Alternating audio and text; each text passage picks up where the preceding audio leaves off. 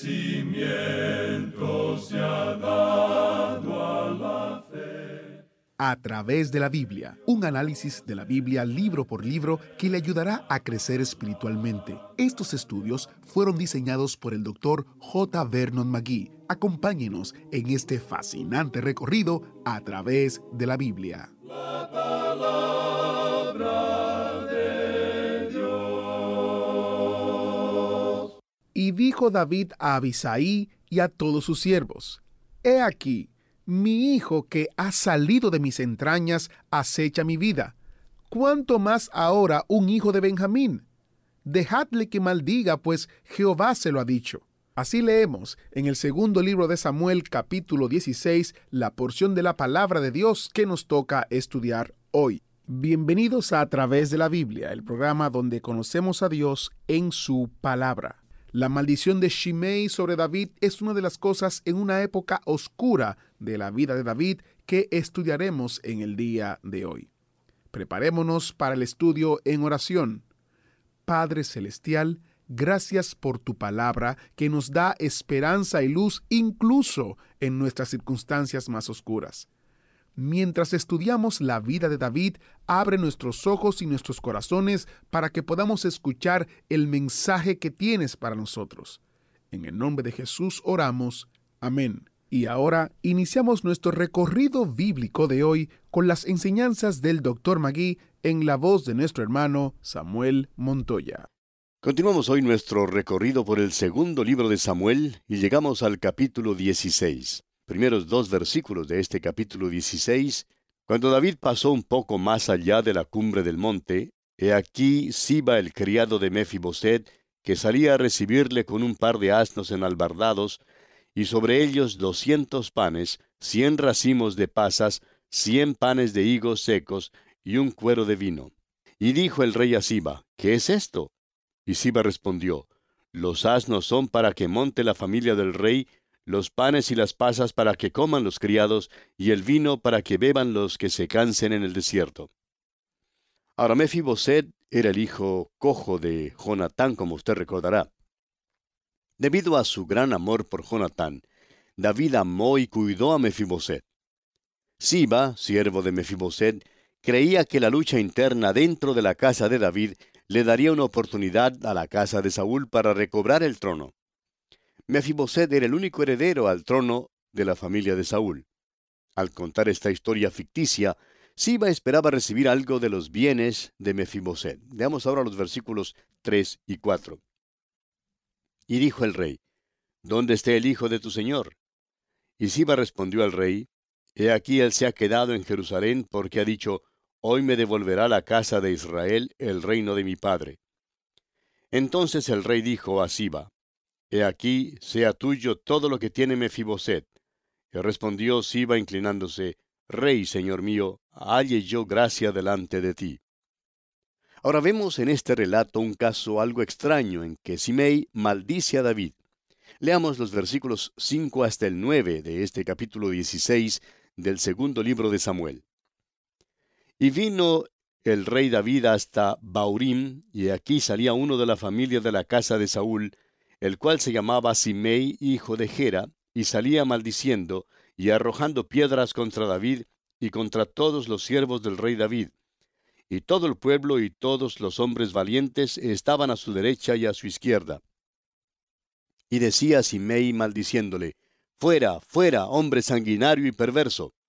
Jehová te ha dado el pago de toda la sangre de la casa de Saúl, en lugar del cual tú has reinado, y Jehová ha entregado el reino en mano de tu hijo Absalón, y hete aquí sorprendido en tu maldad, porque eres hombre sanguinario. Entonces Abisai, hijo de Sarbia, dijo al rey, ¿Por qué maldice este perro muerto a mi señor el rey? Te ruego que me dejes pasar y le quitaré la cabeza. Lo que Simei le dijo a David era cierto. David era un hombre sanguinario, y el juicio venía sobre él. No hay duda alguna que Simei maldecía al rey. Abisai, por su parte, uno de los hombres de David, quiso hacer callar a este hombre para siempre.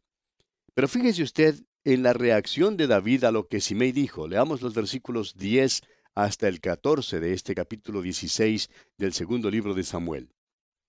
Y el rey respondió, ¿qué tengo yo con vosotros, hijos de Sarvia? Si él así maldice, es porque Jehová le ha dicho que maldiga a David. ¿Quién pues le dirá, ¿por qué lo hace así? Y dijo David a Abisai y a todos sus siervos, He aquí mi hijo que ha salido de mis entrañas acecha mi vida. ¿Cuánto más ahora un hijo de Benjamín? Dejadle que maldiga, pues Jehová se lo ha dicho. Quizá mirará Jehová mi aflicción, y me dará Jehová bien por sus maldiciones de hoy. Y mientras David y los suyos iban por el camino, Simei iba por el lado del monte delante de él, andando y maldiciendo, y arrojando piedras delante de él, y esparciendo polvo. Y el rey y todo el pueblo que con él estaba llegaron fatigados y descansaron allí. Ahora David estaba diciendo, no me importa que este extraño me maldiga, no quiero vengarme de él. Lo que me está pasando es el juicio de Dios. Lo que me perturba es que es mi propio hijo Absalón quien encabeza la rebelión contra mí. Ahora encontramos a David afuera. Una vez más está en las cuevas y en las cavernas de la tierra. ¿Qué va a hacer? Absalón tratará de ganar una victoria sobre las fuerzas de David. Sin embargo, para Absalón era realmente peligroso rebelarse contra su padre. Lo trágico es que David amaba a Absalón y lo quería salvar. Estos eran días malos para David, y de seguro que usted, amigo oyente, ahora se compadece de David y de su situación. Pero note usted que David dice en el Salmo 51, versículo 12, Vuélveme el gozo de tu salvación. También dijo, mientras sé que ando bien con Dios, llevaré estas cargas que me llegan. David era un gran hombre, amigo oyente. Había cometido un pecado terrible, pero él es como un maravilloso pedazo de estatuario que tiene solo un defecto. Así somos todos los cristianos hoy en día. ¿Ha conocido usted alguna vez a un cristiano que no tenga un defecto? Todos los tenemos en nuestras vidas. Gracias a Dios que Él no nos desecha a causa de nuestros defectos. Absalón y todos los varones de Israel entraron en Jerusalén. Leamos los versículos 15 al 20 de este capítulo 16 del segundo libro de Samuel. Y Absalón y toda la gente suya, los hombres de Israel, entraron en Jerusalén y con él Aitofel. Aconteció luego que cuando Usai Arquita, amigo de David, vino al encuentro de Absalón, dijo Usai, Viva el rey, viva el rey. Y Absalón dijo a Usai, ¿Es este tu agradecimiento para con tu amigo? ¿Por qué no fuiste con tu amigo? Y Usai respondió a Absalón, No, sino que de aquel que eligiere Jehová y este pueblo y todos los varones de Israel, de aquel seré yo, y con él me quedaré. ¿Y a quién había yo de servir? ¿No es a su hijo? Como he servido delante de tu padre, así seré delante de ti. Entonces dijo Absalón a Aitofel, Dad vuestro consejo sobre lo que debemos hacer. Aitofel era su consejero. Aitofel aconsejó a Absalón que se llegara a las concubinas de su padre como evidencia de que él era el vencedor. Leamos los versículos 21 al 23. Y Aitofel dijo a Absalón, Llégate a las concubinas de tu padre, que él dejó para guardar la casa, y todo el pueblo de Israel oirá que te has hecho aborrecible a tu padre, y así se fortalecerán las manos de todos los que están contigo. Entonces pusieron para Absalón una tienda sobre el terrado, y se llegó Absalón a las concubinas de su padre ante los ojos de todo Israel. Y el consejo que daba Aitofel en aquellos días era como si se consultase la palabra de Dios. Así era todo consejo de Aitofel, tanto con David como con Absalón. Y así pues, Absalón se llegó a las concubinas de su padre ante los ojos de todo Israel. Ahora esto cumplió en forma literal lo que el Señor le había dicho a David allá en el capítulo 12, versículos 11 y 12. Usted recordará que el Señor le dijo a David, He aquí yo haré levantar el mal sobre ti de tu misma casa, y tomaré tus mujeres delante de tus ojos y las daré a tu prójimo, el cual yacerá con tus mujeres a la vista del sol, porque tú lo hiciste en secreto, mas yo haré esto delante de todo Israel y a pleno sol. Y así, amigo oyente, pasamos ahora al capítulo 17 del segundo libro de Samuel. Entonces Aitofel dijo a Absalón, Yo escogeré ahora doce mil hombres, y me levantaré y seguiré a David esta noche. Y caeré sobre él mientras está cansado y débil de manos. Lo atemorizaré, y todo el pueblo que está con él huirá, y mataré al rey solo. En otras palabras, si David pudiera ser destruido, la rebelión entonces se acabaría. Absalón sería hecho rey. Claro que el efecto del consejo de Aitofel sería terrible para David si tuviera éxito. Aitofel sigue dando entonces su consejo. Continuemos leyendo los versículos 3 hasta el 6. Así haré volver a ti todo el pueblo, pues tú buscas solamente la vida de un hombre. Y cuando ellos hayan vuelto, todo el pueblo estará en paz. Este consejo pareció bien a Absalón y a todos los ancianos de Israel. Y dijo Absalón, Llamad también ahora a Usai Arquita, para que asimismo oigamos lo que él dirá. Cuando Usai vino a Absalón, le habló a Absalón diciendo, Así ha dicho Aitofel, ¿seguiremos su consejo o no? Di tú. Aitofel fue el primero en aconsejar a Absalón, y Absalón al principio estaba de acuerdo con él. Pero qué bueno que Usai estaba allí presente porque su estrategia era totalmente diferente. Le dio un consejo a Absalón que era mejor, más favorable para David. David se hallaba en una posición muy vulnerable y desesperadamente necesitaba más tiempo. Prosigamos con los versículos 7 hasta el 10 de este segundo libro de Samuel, capítulo 17. Entonces Usai dijo a Absalón, el consejo que ha dado esta vez Aitofel no es bueno. Y añadió Usai, Tú sabes que tu padre y los suyos son hombres valientes y que están con amargura de ánimo, como la osa en el campo cuando le han quitado sus cachorros. Además tu padre es hombre de guerra, y no pasará la noche con el pueblo. He aquí, él estará ahora escondido en alguna cueva o en otro lugar, y si al principio cayeren algunos de los tuyos, quien quiera que lo oyere dirá, el pueblo que sigue a Absalón ha sido derrotado. Y aun el hombre valiente, cuyo corazón sea como el corazón de león, desmayará por completo, porque todo Israel sabe que tu padre es hombre valiente y que los que están con él son esforzados. Ahora Usai da un buen consejo a Absalón, aunque es para el beneficio de David. Su consejo fue simplemente este. Tienes que darte cuenta, Absalón, que tú no eres hombre de guerra y que aquellos que están contigo tampoco son hombres de guerra. Tu padre, en cambio, es veterano. Él conoce el terreno, ha librado muchas batallas, tiene consigo a sus valientes. Después de todo, tú no lo ahuyentaste de Jerusalén. David mismo hizo la decisión de huir. David y sus hombres se han irritado de lo que ha pasado. Tú serías en realidad muy tonto en atacar ahora a David. Pero suponte que le atacaras. David ya ha sido acosado, Saúl lo acosó, y David aprendió cómo evadir y escapar a Saúl. No estaría pues entre el pueblo. Sabría dónde esconderse, sabría cómo escapar. Ahora suponte que entraras en medio de la multitud y no hallaras a David. Pronto circularían las noticias de que tú estabas perdiendo la batalla y notarías que el pueblo, es decir, aquellos que temporalmente habían abrazado tu causa, no se quedarían más contigo. El consejo de Usai fue excelente. Sin embargo, no había terminado con lo que tenía que decirle a Absalón. Continúa diciéndole aquí en los versículos 11 hasta el 13, Aconsejo pues que todo Israel se junte a ti, desde Dan hasta Beerseba, en multitud como la arena que está a la orilla del mar, y que tú en persona vayas a la batalla. Entonces le acometeremos en cualquier lugar en donde se hallare, y caeremos sobre él como cuando el rocío cae sobre la tierra, y ni uno dejaremos de él y de todos los que están con él. Y si se refugiara en alguna ciudad, todos los de Israel llevarán sogas a aquella ciudad, y la arrastraremos hasta el arroyo, hasta que no se encuentre allí ni una piedra. Lo que Usai está diciéndole a Absalón es, lo importante es que tú no estás preparado para librar batalla. Aitofel no está listo para la batalla. Simplemente el llevar consigo a unos miles de hombres no te pondrá en situación de vencer a David. Lo que necesitas hacer es reunir a Israel y guiar tus fuerzas a la batalla. Eso es lo que tendrás que hacer si quieres ser rey.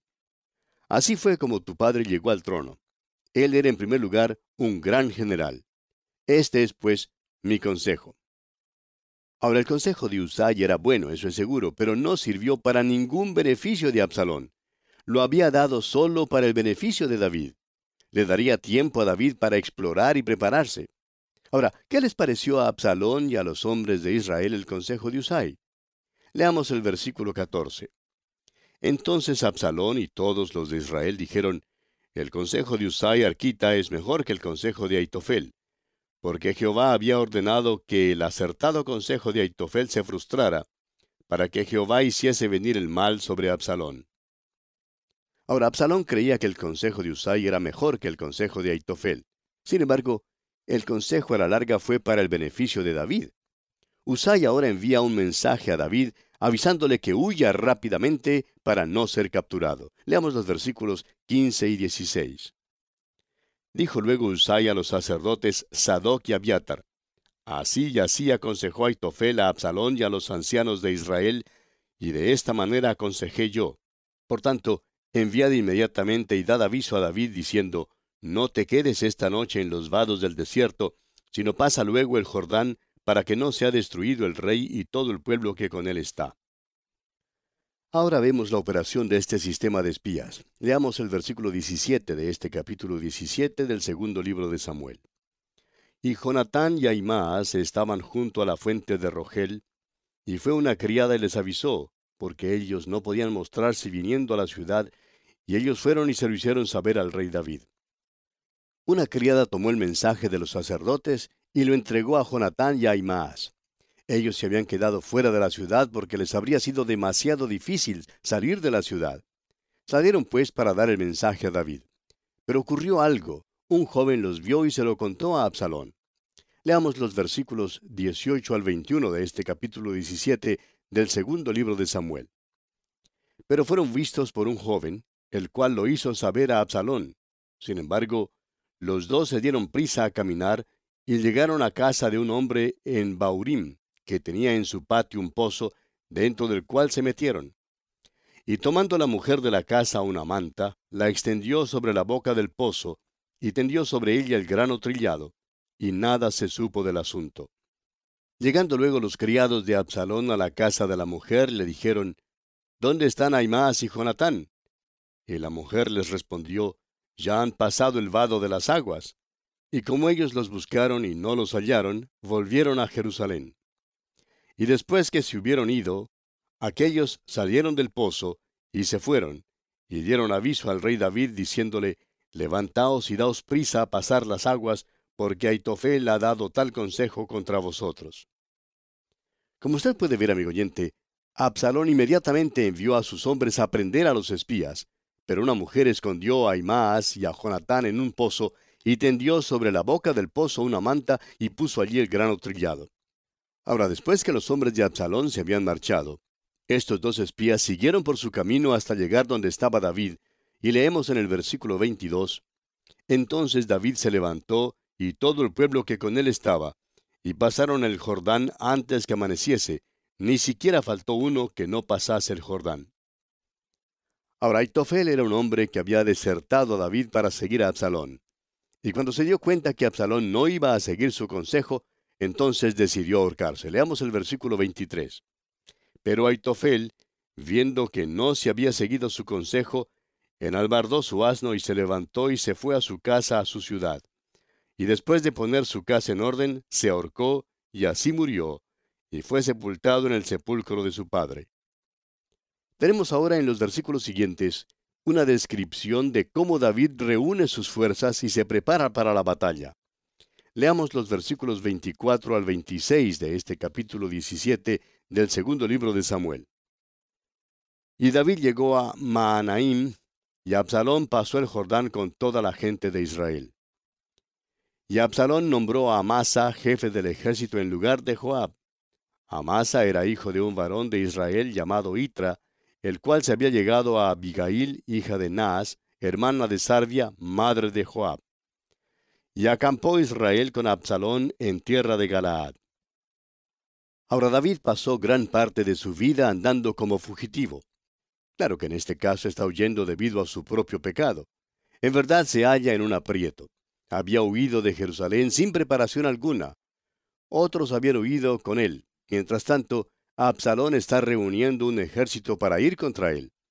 Y los versículos finales de este capítulo 17, los versículos 27 al 29 nos dicen, Luego que David llegó a Maanaim, Sobi, hijo de Naas, de Rabá, de los hijos de Amón, Maquir, hijo de Amiel, de Lodebar, y Barzilai Galaadita, de Rogelim, trajeron a David y al pueblo que estaba con él camas, tazas, vasijas de barro, trigo, cebada, harina, grano tostado, habas, lentejas, garbanzos tostados, miel, manteca, ovejas y quesos de vaca para que comiesen, porque decían, el pueblo está hambriento y cansado y sediento en el desierto.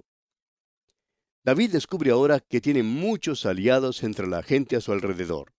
Conocían a David y sabían que era guerrero. Los soberanos de estos reinos tenían muy poca confianza en Absalón porque era engañoso y falso. Se dieron cuenta que no sería de confiar. Sin embargo, tenían confianza en David. Por eso dieron a David y a sus hombres pertrechos para ayudarle a que se alistara para la batalla. Mientras tanto, los israelitas que estaban al mando de Absalón habían llegado a la tierra de Galaad para pelear contra David. Y en el capítulo 18 de este segundo libro de Samuel, David, mientras pasa revista a sus ejércitos, les da orden a todos los capitanes de que traten benignamente a Absalón. Sin embargo, Absalón es muerto por Joab y David llora por su hijo. El profundo dolor que David expresa por la muerte de Absalón es una obra maestra de duelo. Leamos pues los primeros tres versículos del capítulo 18 del segundo libro de Samuel. David pues pasó revista al pueblo que tenía consigo y puso sobre ellos jefes de millares y jefes de centenas. Y envió David al pueblo una tercera parte bajo el mando de Joab, una tercera parte bajo el mando de Abisai, hijo de Sarvia, hermano de Joab, y una tercera parte al mando de Itai Geteo. Y dijo el rey al pueblo, Yo también saldré con vosotros. Mas el pueblo dijo, No saldrás, porque si nosotros huyéremos, no harán caso de nosotros, y aunque la mitad de nosotros muera, no harán caso de nosotros. Mas tú ahora vales tanto como diez mil de nosotros. Será pues mejor que tú nos des ayuda desde la ciudad. Ahora David quería salir a la batalla con sus hombres, pero el pueblo no quiso que saliera. Creían que sería de más ayuda si él se quedaba fuera de la batalla. El ejército pues sostuvo su decisión y rehusó dejar salir a David a la batalla. Por tanto, antes de que la batalla empezara, David tuvo unas pocas palabras que decir a sus hombres. Leamos los versículos 4 y 5. Entonces el rey les dijo, Yo haré lo que bien os parezca, y se puso el rey a la entrada de la puerta, mientras salía todo el pueblo de ciento en ciento y de mil en mil. Y el rey mandó a Joab, a Abisai y a Itai, diciendo, Tratad benignamente por amor de mí al joven Absalón. Y todo el pueblo oyó cuando dio el rey orden acerca de Absalón a todos los capitanes. Este es uno de los capítulos más tristes en la vida de David. El capítulo del pecado de David es quizá el capítulo más trágico y más sórdido, pero este es el más triste porque relata la muerte de su hijo Absalón. Pero vamos a detenernos aquí, amigo oyente, porque nuestro tiempo ya ha concluido. Será hasta entonces que Dios le bendiga ricamente. ¿Fue de ayuda para usted el estudio de hoy? ¿Desea enviarnos algún comentario de lo que ha estado escuchando? Entonces escríbanos, no espere más. Nuestro correo electrónico es atv@transmundial.org. atv@transmundial.org. Si desea recibir las notas y bosquejos de lo que estamos estudiando, suscríbase gratis en nuestra página en internet a través de la Biblia .org barra notas a través de la Biblia .org barra notas. Hemos llegado al final por el día de hoy. Díganos, ¿fue de ayuda para usted el estudio de hoy? ¿Desea enviarnos algún comentario acerca de lo que ha estado escuchando? Entonces escríbanos, no espere más si desea recibir las notas y bosquejos de lo que estamos estudiando, suscríbase gratis en nuestra página en internet a través de la biblia.org barra notas. A través de la biblia.org barra notas. Si desea escuchar nuevamente el programa o si se perdió alguno de ellos, visite a través de la biblia.org. Repito, a través de la biblia.org o escriba al correo electrónico atv@transmundial.org. atv@transmundial.org a través de la Biblia.